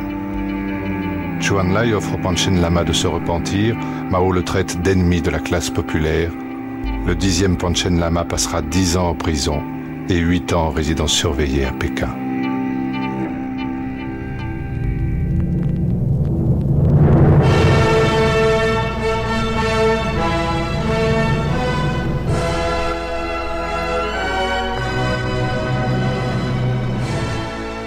Voici comment est justifiée la révolution culturelle au Tibet par Zhou Enlai, le Premier ministre chinois. Extrait d'un discours devant l'Institut des minorités nationales le 15 octobre 1966. La région tibétaine a été libérée à trois reprises. La première fois en 1951, lorsque l'armée de libération est intervenue afin que le Tibet réintègre la grande famille que forme notre nation. La deuxième fois en 1959, lorsqu'à la suite de la répression des insurrections, le servage a été aboli dans le cadre des réformes économiques. La troisième fois, lors de la révolution culturelle, lorsque les lamas ont pu s'émanciper. Sur les 100 000 lamas que dénombrait le Tibet, 90% ont rejoint la vie civile. Nous devons permettre à ces lamas émancipés de rejoindre nos équipes de production. Nous devons donner une formation aux lamas issus de familles de paysans pauvres. En 1959, le Dalai Lama a commis un crime de haute trahison. Après la répression, nous avons engagé des réformes économiques au Tibet. Le régime lamaïste nuit gravement au développement de la région. C'est pourquoi il faut en venir à bout. Analyse de la même période dans son autobiographie Au loin la liberté par le Dalai Lama. Il a fallu bien des années avant que commence à se dégager une juste image de la révolution culturelle. Cependant, il a fini par apparaître que c'était une période de folie gratuite et que le comportement de Chiang Chin, la femme de Mao, n'avait rien à envier à celui d'une impératrice. En outre, je devais alors prendre conscience que les dirigeants communistes, que j'avais d'abord cru habités par un seul esprit, étaient tout prêts à s'entre-dévorer à l'époque, on en était toutefois réduit à imaginer la situation. Comme nombre de Tibétains, je comprenais que des choses effroyables se passaient dans notre pays bien-aimé. Mais les seules nouvelles que nous en avions nous étaient transmises par des commerçants des palais, parfois autorisés à passer la frontière, et les informations qu'ils nous donnaient étaient rares et toujours périmées. Ainsi, ce n'est que plus d'un an après que je pris connaissance de la révolte qui, en 1969, se propagea à travers le Tibet et dont la répression, selon certains rapports, fit plus de victimes encore qu'il n'y en avait eu en 1959. Nous savons aujourd'hui que bien des soulèvements de ce genre se sont produits. Pour les dirigeants de Pékin, avec lesquels je n'avais évidemment plus de contact direct, j'étais devenu le loup en robe de moine. Au Tibet, la révolution culturelle fait rage. À Dharamsala, un jeune Tibétain feuillette la presse internationale. Son nom, La Tsering. Three important things happened to me in 1968. Trois choses importantes sont arrivées dans ma vie en 1968. D'abord, et je ne me souviens plus du mois exact, je suis tombé sur un article dans le Reader's Digest qui était titré Raid au Tibet. L'article racontait l'histoire d'une équipe de tournage de documentaires qui avait suivi un missionnaire écossais qui connaissait quelques-uns des anciens chefs tibétains qui étaient maintenant parmi les responsables de la résistance. Grâce aux connexions de ce missionnaire écossais, cette équipe avait réussi à filmer une véritable embuscade qui s'était passée au Tibet. Moi, j'ai lu cet article dans le Reader's Digest et ce qui m'est passé par la tête, ça a été mon Dieu. Mais ce sont là les mêmes personnes qui se sont opposées aux Chinois au moment de l'invasion de 1950, les mêmes qui se sont impliqués dans le soulèvement de 1959, qui ont escorté le Dalai Lama vers un endroit sûr, et aujourd'hui, ce sont toujours eux qui continuent la lutte. Personne ne parle jamais de nouvelles recrues. Comment la lutte pour la liberté va-t-elle bien pouvoir se poursuivre? Et j'ai alors décidé de rejoindre la résistance. L'hiver, la neige ensevelit les camps presque invisibles au pied des montagnes géantes qui défendent l'accès méridional du Tibet. Sur les cagnats de pierres sèches, le vent soufflant du nord fait claquer les drapeaux de prière, emportant les incantations imprimées selon un rite très ancien. Ils sont 4 à 5 000 à s'être ainsi regroupés à la frontière nord du Népal. On les appelle les Kampas, parce que la plupart d'entre eux viennent du pays de Kham, à l'extrême est du Tibet. Beaucoup sont passés par l'Inde, où ils s'étaient réfugiés d'abord. Mais le climat y est trop doux, l'altitude trop basse. Alors, ils ont rejoint dans le haut Népal leurs compagnons d'armes, qui s'étaient déjà organisés sur ce versant nord de l'Himalaya. Ils leur rappellent les paysages de leur patrie perdue. Le réseau des camps est soutenu par des relais installés au fond des vallées. Tous les convois de mulets, d'ânes et de yaks, ces aurochs de l'Asie, remontent par tous les temps le ravitaillement vers les crêtes où se cachent les derniers partisans du Dalai Lama.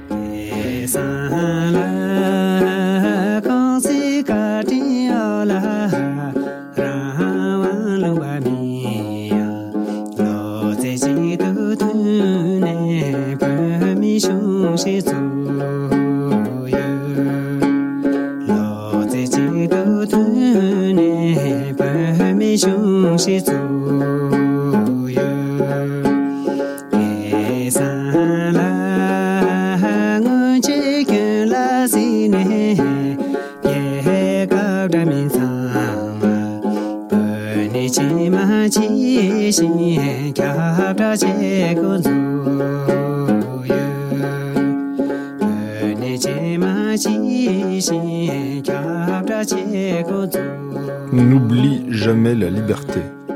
Chant nomade tibétain qu'a peut-être chanté dans sa jeunesse la Sang Tsering. Now that same en cette même année 1968, notre institutrice était la femme du directeur de l'école.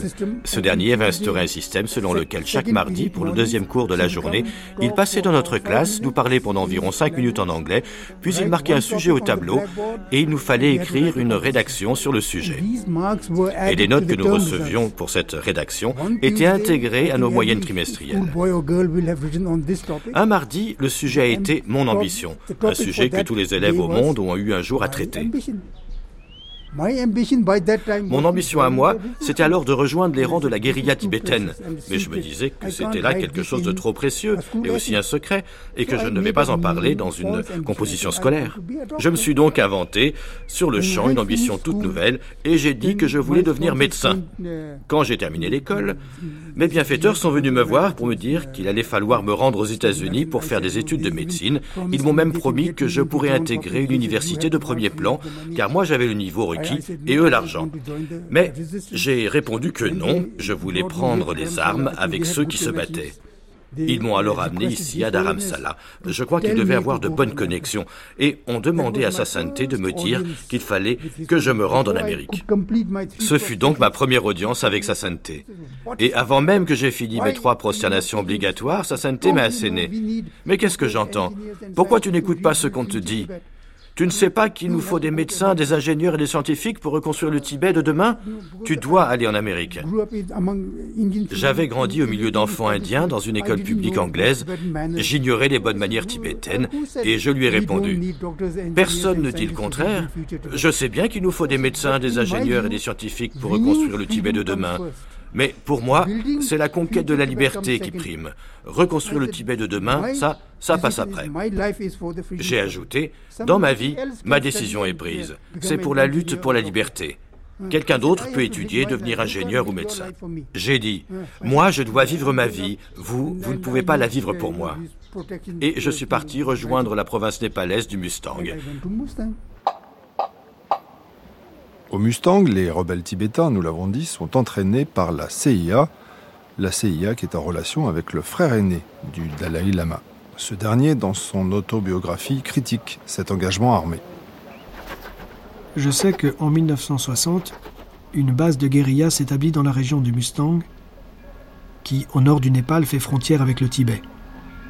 Plusieurs milliers de réfugiés s'y trouvaient rassemblés, dont un petit nombre seulement avait été entraînés par les Américains. Malheureusement, la logistique de ce camp n'avait pas été suffisamment étudiée, et les futurs insurgés devaient surmonter toutes sortes de difficultés, sans comparaison toutefois avec les dangers que les combattants de la liberté affrontaient avec un courage souvent prodigieux à l'intérieur même du Tibet. Quand la base devint finalement opérationnelle, les guerrieros commencèrent à s'en prendre aux Chinois, les attaquant à maintes reprises, réussissant même un jour à détruire un convoi.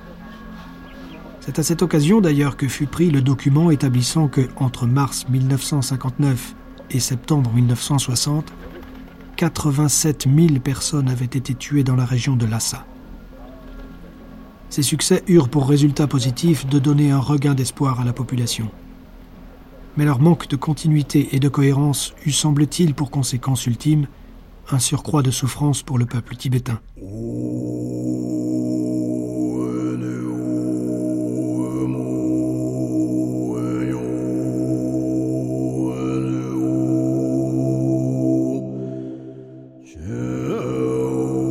Certes, les États-Unis soutiennent les rebelles tibétains via la CIA depuis le début des années 60, mais dès 1972, la situation change avec la visite du président américain au Grand Timonier. Une visite dont s'inspire John Adams dans son opéra intitulé Nixon in China, dont voici un petit extrait.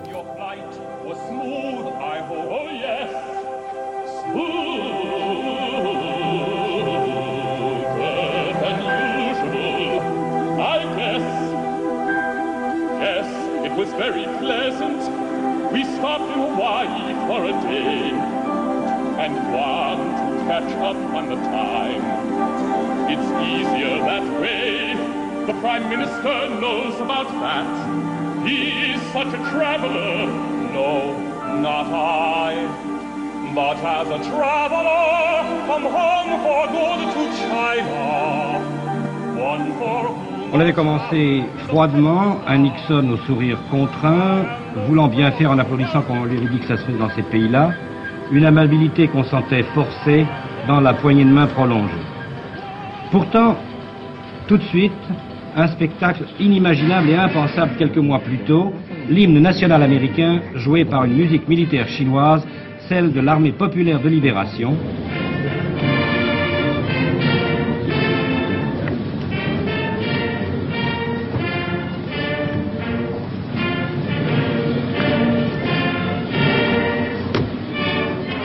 Président américain qui passe en revue l'armée chinoise.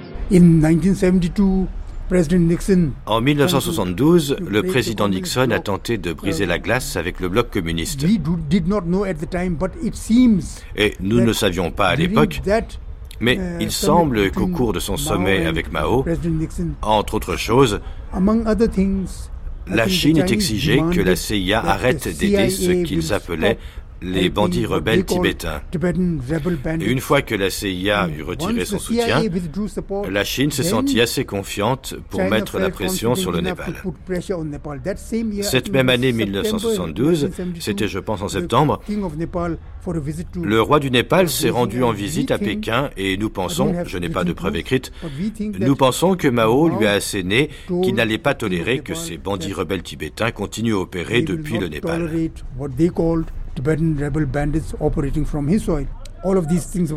Et quand tout ça est arrivé, tous les journalistes sont venus ici à Dharamsala pour voir le Dalai Lama. Je suis moi aussi allé le voir et je l'ai supplié en lui disant Votre sainteté, vous n'avez pas été mêlé au lancement de la guérilla, s'il vous plaît, n'intervenez pas. Nous n'avons rien contre les Népalais, mais nous ne pouvons abandonner la lutte pour la liberté.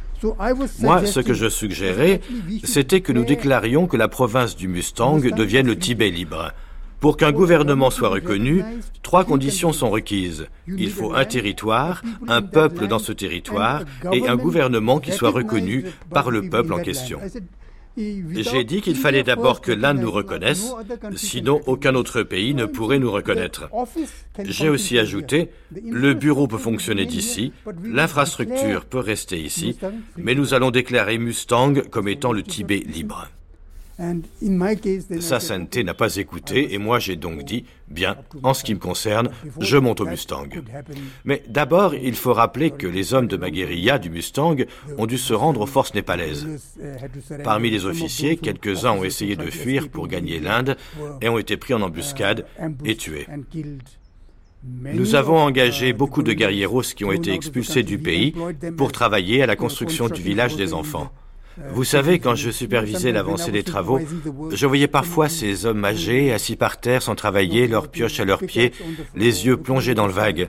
Je pouvais m'imaginer ce qui se passait dans leur tête, ce qu'ils pensaient. Je n'avais pas le cœur à leur dire de reprendre le travail. Ça, ça a marqué la fin de l'histoire de la résistance tibétaine au Mustang.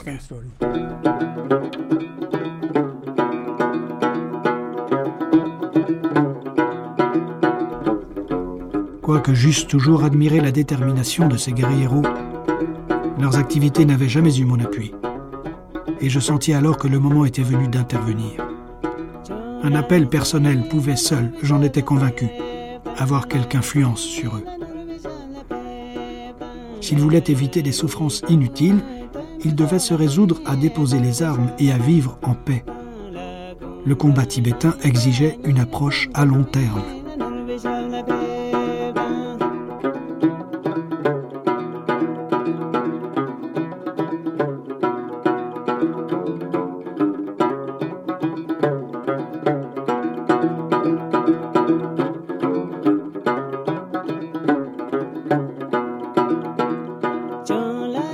Vous écoutez France Culture et jusqu'à 11h, c'est la longue marche du Dalai Lama. Ce dernier impose une nouvelle approche de la lutte armée aux combattants les plus modestes, comme à Lamo Tsering, le chef des rebelles tibétains au Mustang, qui sera arrêté par les forces népalaises. C'est ce que nous raconte son fils Tenzin Sonam. Quand il est finalement sorti de prison sept ans plus tard, il a commencé une existence nouvelle. Il avait beaucoup changé au moment de sa libération. Il était beaucoup plus ouvert, plus convivial. On buvait des verres ensemble, on parlait de son passé. J'ai donc découvert le père que je n'avais pas connu enfant. Je, je dois dire que mon père était quelqu'un de très doux, de très calme. Dans une autre vie ou dans des circonstances différentes, il aurait sans doute été un écrivain ou un poète. Le fait qu'il se soit retrouvé impliqué dans la résistance, c'était une sorte d'accident du destin. De même, le fait qu'il soit devenu une sorte d'espion en chef, formé par la CIA, dirigeant les opérations à l'intérieur du Tibet, je ne pense vraiment pas que c'est à ces choses-là qu'il était prédestiné. Mais une fois qu'il en a assumé la responsabilité, il a fait au maximum de ses capacités. Je ne l'ai jamais entendu exprimer d'hostilité à l'égard du peuple chinois. Mais ce qui est certain, c'est qu'il haïssait le Parti communiste chinois. Ça, je le sais. Parce que tandis qu'il était prisonnier au Népal, je finissais mes études à l'université et je suis venu travailler à Dharamsala où j'ai rencontré de jeunes Tibétains, dont certains étaient des intellectuels, parmi les premiers intellectuels tibétains en exil. Deux d'entre eux ont formé alors le Parti communiste tibétain, ce qui a été un véritable choc à l'époque. On se demandait comment ce pouvait être possible. Mais le Dalai Lama leur a accordé sa bénédiction et c'est devenu une réalité. Et donc quand je suis allé visiter mon père en prison, je lui ai dit, tu sais, il y a maintenant un parti communiste formé au Tibet. Ce sont des gens merveilleux. Cela l'a vraiment bouleversé. Il m'a dit que je n'avais vraiment aucune idée de ce que représentait le Parti communiste, que je ne devais jamais les glorifier ni penser qu'ils pourraient accomplir de bonnes choses. C'est là que j'ai compris qu'il était vraiment fortement opposé au Parti communiste.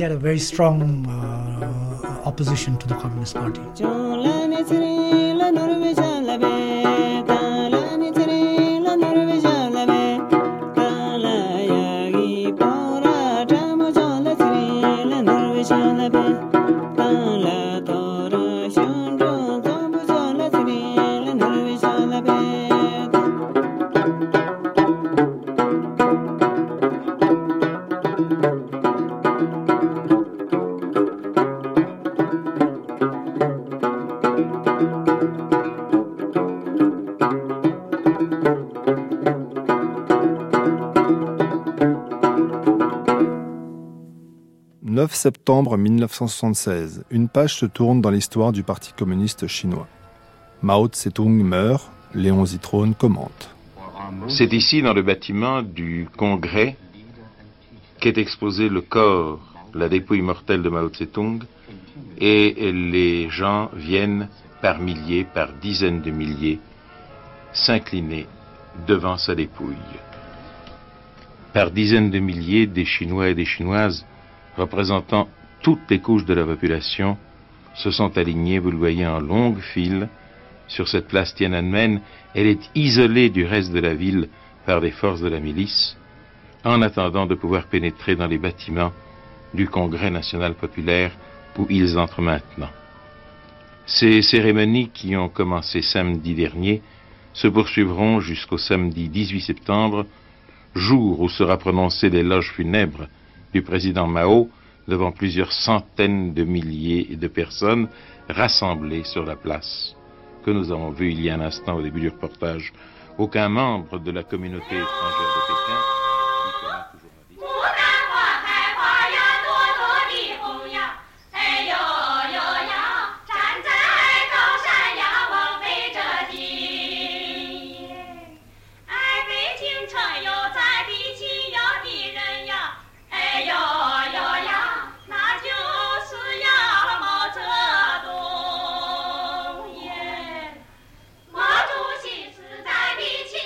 Mao est un soleil rouge, chant à la gloire du grand timonier, mais le soleil vient de s'éteindre.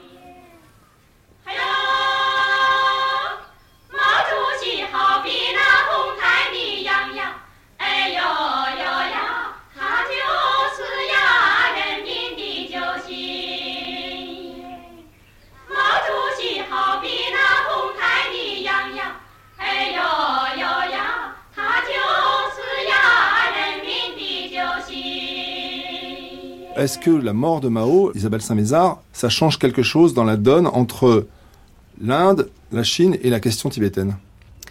La mort de Mao et puis l'arrivée au pouvoir de Deng Xiaoping et puis surtout dans les années 80 la phase de libéralisation politique relative mais quand même assez assez notable qui s'opère en Chine même euh, au sein des élites dirigeantes chinoises avec euh, Zhao Ziyang et Hu Yaobang notamment et qui va se répercuter euh, sur une petite libéralisation au Tibet. Et sur cette petite libéralisation au Tibet, Isabelle Saint-Lézard, je vous propose d'écouter tout de suite le sentiment du Dalai Lama. Depuis des années, Pékin essaie de faire revenir le Dalai Lama dans sa capitale de Lhasa. Tout récemment, dans le cadre de sa politique d'ouverture à l'Ouest, et sans doute pour montrer l'importance qu'elle attache au respect des droits de l'homme, la Chine populaire a lancé une très officielle et très pressante invitation aux dieux vivants qui a bien voulu nous révéler ses intentions en exclusivité mondiale.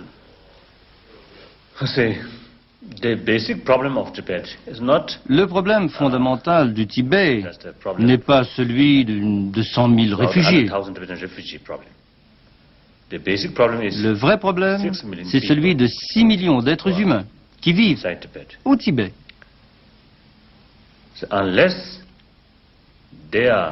À moins qu'ils soient véritablement satisfaits, véritablement heureux, le problème demeurera intact. Voilà, c'est l'essentiel.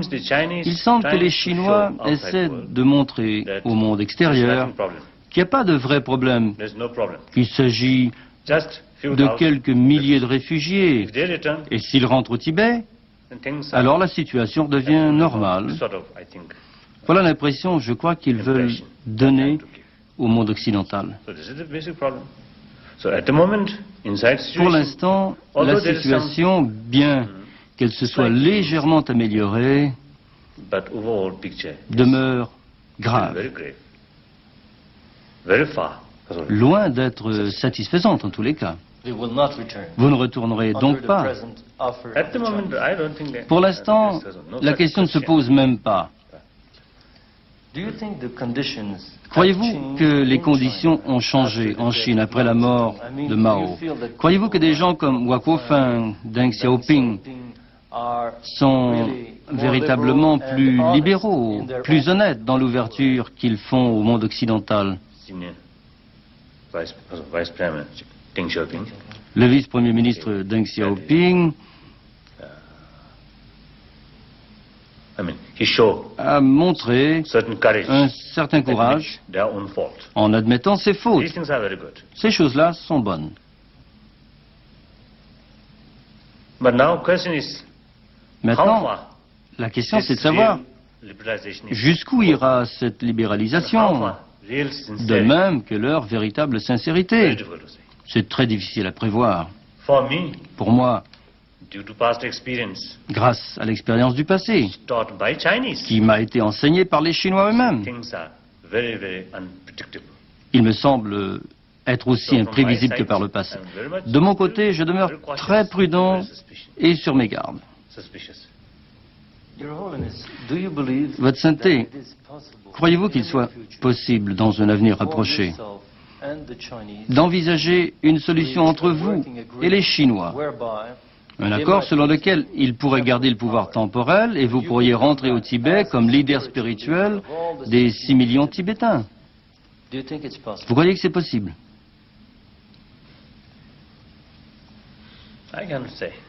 Ah, C'est difficile à dire, je ne sais pas. Mais, encore là, ce n'est pas un problème entre le Dalai Lama et les Chinois. Mais, comme je l'ai dit, c'est un problème qui concerne 6 millions d'êtres humains. Pas seulement pour des questions de liberté religieuse, mais pour une question de liberté fondamentale, de droits humains. Notre pays est véritablement retardé. Mais malgré tout, nous demeurons des êtres humains. Il y a là 6 millions d'hommes. Et ils ont le droit d'être respectés en tant qu'êtres humains. Vous savez, de nos jours, dans tous les pays, tout le monde montre un enthousiasme délirant pour la liberté, les droits de l'homme. Ce sont là des choses, des besoins essentiels pour l'homme. Alors ils se battent pour ça. Et nous aussi. Alors à moins que les Chinois ne respectent ces points essentiels, rien n'est changé.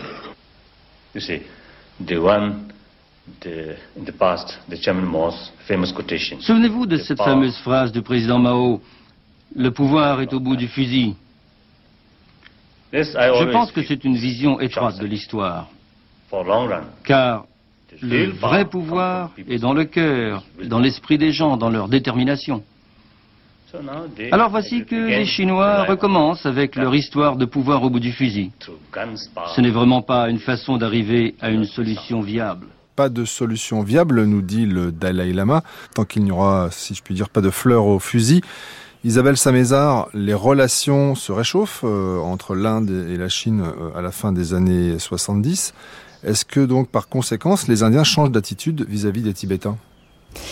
Il est vrai que New Delhi va essayer d'être un petit peu plus nuancé dans sa façon de gérer les réfugiés tibétains, va essayer de montrer euh, à ses homologues chinois qu'elle ne permet pas aux réfugiés tibétains de faire tout et n'importe quoi sur son territoire. Et donc les Indiens s'engagent officiellement à ne pas permettre... Euh, aux réfugiés tibétains euh, de s'engager dans des euh, activités anti-chinoises. Bon, ça c'est la rhétorique officielle. Ils vont imposer quelques restrictions sur les, activités euh, des, réfugiés tibétains, mais ces restrictions finalement sont assez limitées. Isabelle Samezin, est-ce que vous avez des précisions sur le statut même de ces réfugiés, qui donc je le disais sont 100 000 en Inde, puisque je lisais récemment un article signé par Tenzin Sundu, c'est un poète que vous allez découvrir dans cette série jeudi, et donc qui signait un article dans la presse indienne de mai dernier, et qui posait la question même de la citoyenneté indienne des réfugiés euh, tibétains sur le sol indien, donc depuis 59, euh, et il faisait référence à deux choses, le Citizenship Act 1955 qui dit que toute personne née entre le 26 janvier 1950 et le 1er juillet 1987 est considérée comme citoyen indien. Et d'un autre côté, le Foreigner Registration Act qui délivre donc une carte de résident aux réfugiés indiens, les considérant comme des étrangers, eux se considérant comme réfugiés. Alors quel est le statut conféré par l'Inde à ces 100 000 réfugiés indiens toujours sur le sol indien aujourd'hui en 2014 Effectivement, les réfugiés tibétains ont la possibilité de demander et d'obtenir la citoyenneté indienne s'ils sont euh, nés entre 1959, 50, et, 87. et 87. Mais beaucoup ne le font pas. Voilà, et beaucoup ne le font pas. C'est ça qui est intéressant, parce qu'en fait, ils restent très attachés à leur statut de réfugiés et au mythe du retour qu'ils entretiennent envers et contre tout, mythe du retour euh, au Tibet. Et pour beaucoup d'entre eux, l'idée justement d'abandonner ce statut de réfugié, de demander la citoyenneté indienne, même si ça a beaucoup d'avantages concrets Hein. Ça simplifie les procédures euh, administratives et c'est pas un vain mot en Inde. Euh, eh bien, beaucoup d'entre eux euh, choisissent de garder leur statut de réfugié parce que le symbole est, est très fort, c'est-à-dire qu'ils veulent garder cet attachement à l'idée d'un possible retour au Tibet. Alors le mythe du possible retour, le Dalai Lama lui-même l'a l'a personnifié, l'a incarné toute sa vie. Aujourd'hui, si on reboucle l'émission avec vous, Isabelle Samézard, est-ce que sa présence sur le sol indien est toujours une pomme de discorde avec le grand voisin chinois? La question du Dalai Lama, de sa présence en Inde, avec lui de la présence en Inde du gouvernement tibétain en exil, a été et continue d'être euh, une pomme de discorde importante, si ce n'est centrale, entre euh, l'Inde et la Chine. Il y a pu y avoir euh, des dirigeants ou des intellectuels disant mais pourquoi on s'embête avec le Dalai Lama finalement? Ça serait tellement plus simple, vraiment une bonne fois pour toutes, de, de, pacifier nos relations avec la Chine, de normaliser la question frontalière. Et, et, si on se débarrassait de cette question tibétaine, eh bien ça serait bien plus facile pour nous d'avoir des relations pacifiées et simples avec la Chine. Donc il y a quelques intellectuels ou quelques dirigeants qui peuvent avoir ce type euh, de discours. À mon sens, ils sont pas très nombreux dans l'ensemble. Euh, les Indiens, alors aussi bien l'opinion publique que, les, cercles dirigeants restent attachés et sont fiers en fait. Ils ont plutôt raison. Ils sont fiers d'avoir protégé euh, le Dalai Lama qui continue d'être une personnalité extrêmement euh, respectée. Euh, donc ça, c'est un point, je dirais, pour répondre à votre question. Ce que j'observe euh, depuis à peu près euh, 2006, c'est qu'il y a de la part euh, des autorités indiennes une instrumentalisation euh, du Dalai Lama d'une certaine façon et de la question tibétaine plus généralement dans le cadre des relations avec la, la Chine. Et ça, c'est pas c'est pas positif du tout. Euh, dans quel sens? Dans le sens où depuis 2006, alors je vous ai parlé, si vous voulez, de la phase de réchauffement. Euh, dans les relations entre l'Inde et la Chine depuis les années 80. Et c'est vrai qu'on a eu une phase de réchauffement assez nette, grosso modo des années 80 à 2005-2006. Euh, depuis 2006, pour un certain nombre de raisons euh, diverses et variées, cette phase de rapprochement qui a donné plein de choses positives, notamment des relations économiques euh, extrêmement denses, euh, cette phase de rapprochement euh, s'affaiblit, se fragilise et revient au cœur des préoccupations des deux États, la question frontalière, justement. Et ce que l'on voit en fait, c'est que à chaque fois que les Indiens euh, sont irrités par une mesure chinoise, typiquement des transgressions euh, de la ligne de contrôle effectif par les troupes chinoises. Eh bien, les Indiens euh, permettent au Dalai Lama de faire une conférence publique, d'aller se rendre en Arunachal Pradesh, donc euh, territoire revendiqué par la Chine, euh, voilà, donne une sorte de, plateforme d'expression euh, au Dalai Lama pour dire, bah voilà, vous nous embêtez, nous aussi on vous embête. C'est un petit peu euh, une politique de pression réciproque qui sont compliquées et qui se sont recrispées en fait sur, sur la question frontalière. C'est un peu la tragédie de la question tibétaine, c'est-à-dire que aussi bien les Indiens que bon nombre d'États euh, en Europe euh, et en Amérique du Nord euh, regrettent ce qui se passe au Tibet, mais, mais n'ont pas trouvé le moyen de changer les choses ou de porter la Chine à, changer les choses. la Chine considère que le Tibet, ça fait partie de ses intérêts fondamentaux hein, et donc ne tolère aucune sorte d'ingérence, d'interférence ou même, j'ai envie de dire, de conseil. Euh, c'est un dossier qui est complètement bloqué. Alors, à défaut, eh bien, tout le monde euh, exprime une profonde sympathie euh, pour le Dalai Lama et la cause tibétaine, mais c'est un peu un avis ou un aveu d'impuissance.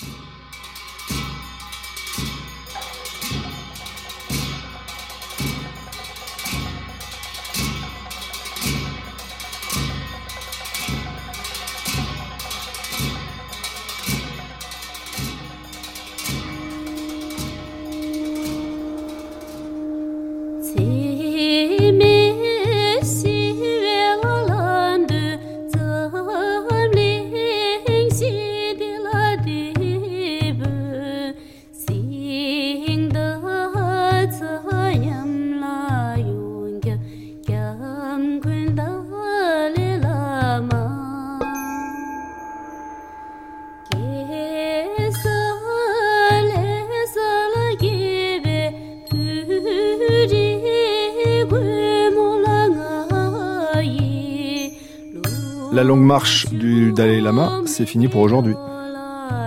Merci à Isabelle Saint-Mézard, maître de conférence à l'Institut français de géopolitique de l'Université de Paris 8, de nous avoir accompagnés toute cette matinée. Les extraits de l'autobiographie du Dalai Lama Au loin la liberté étaient lus par Xavier Xapla. Témoignage de Tselang Sile, Latsang Tsering et Tenzin Sonam. Texte dit par Marcel Leminou, Olivier Martineau et Jean-Christophe Brettinière. Archivina, Anne-Laure Veil, prise de son et mixage Pierre Mine, réalisation Gilles Mardi-Rossian, une émission proposée par Michel Pomared. Une émission que vous pouvez réécouter en podcast sur notre site franceculture.fr, un site sur lequel vous retrouverez une bibliographie et une filmographie vous permettant d'aller plus loin dans l'histoire tibétaine.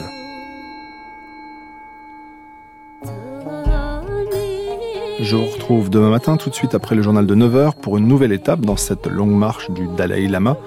Nous aborderons avec le tibétologue américain Matthew Kapstein la période 1979-1989 et notamment la décision du Dalai Lama de cesser de réclamer l'indépendance du Tibet au profit d'une autonomie au sein de la République populaire de Chine. Bonne journée à l'écoute de nos programmes.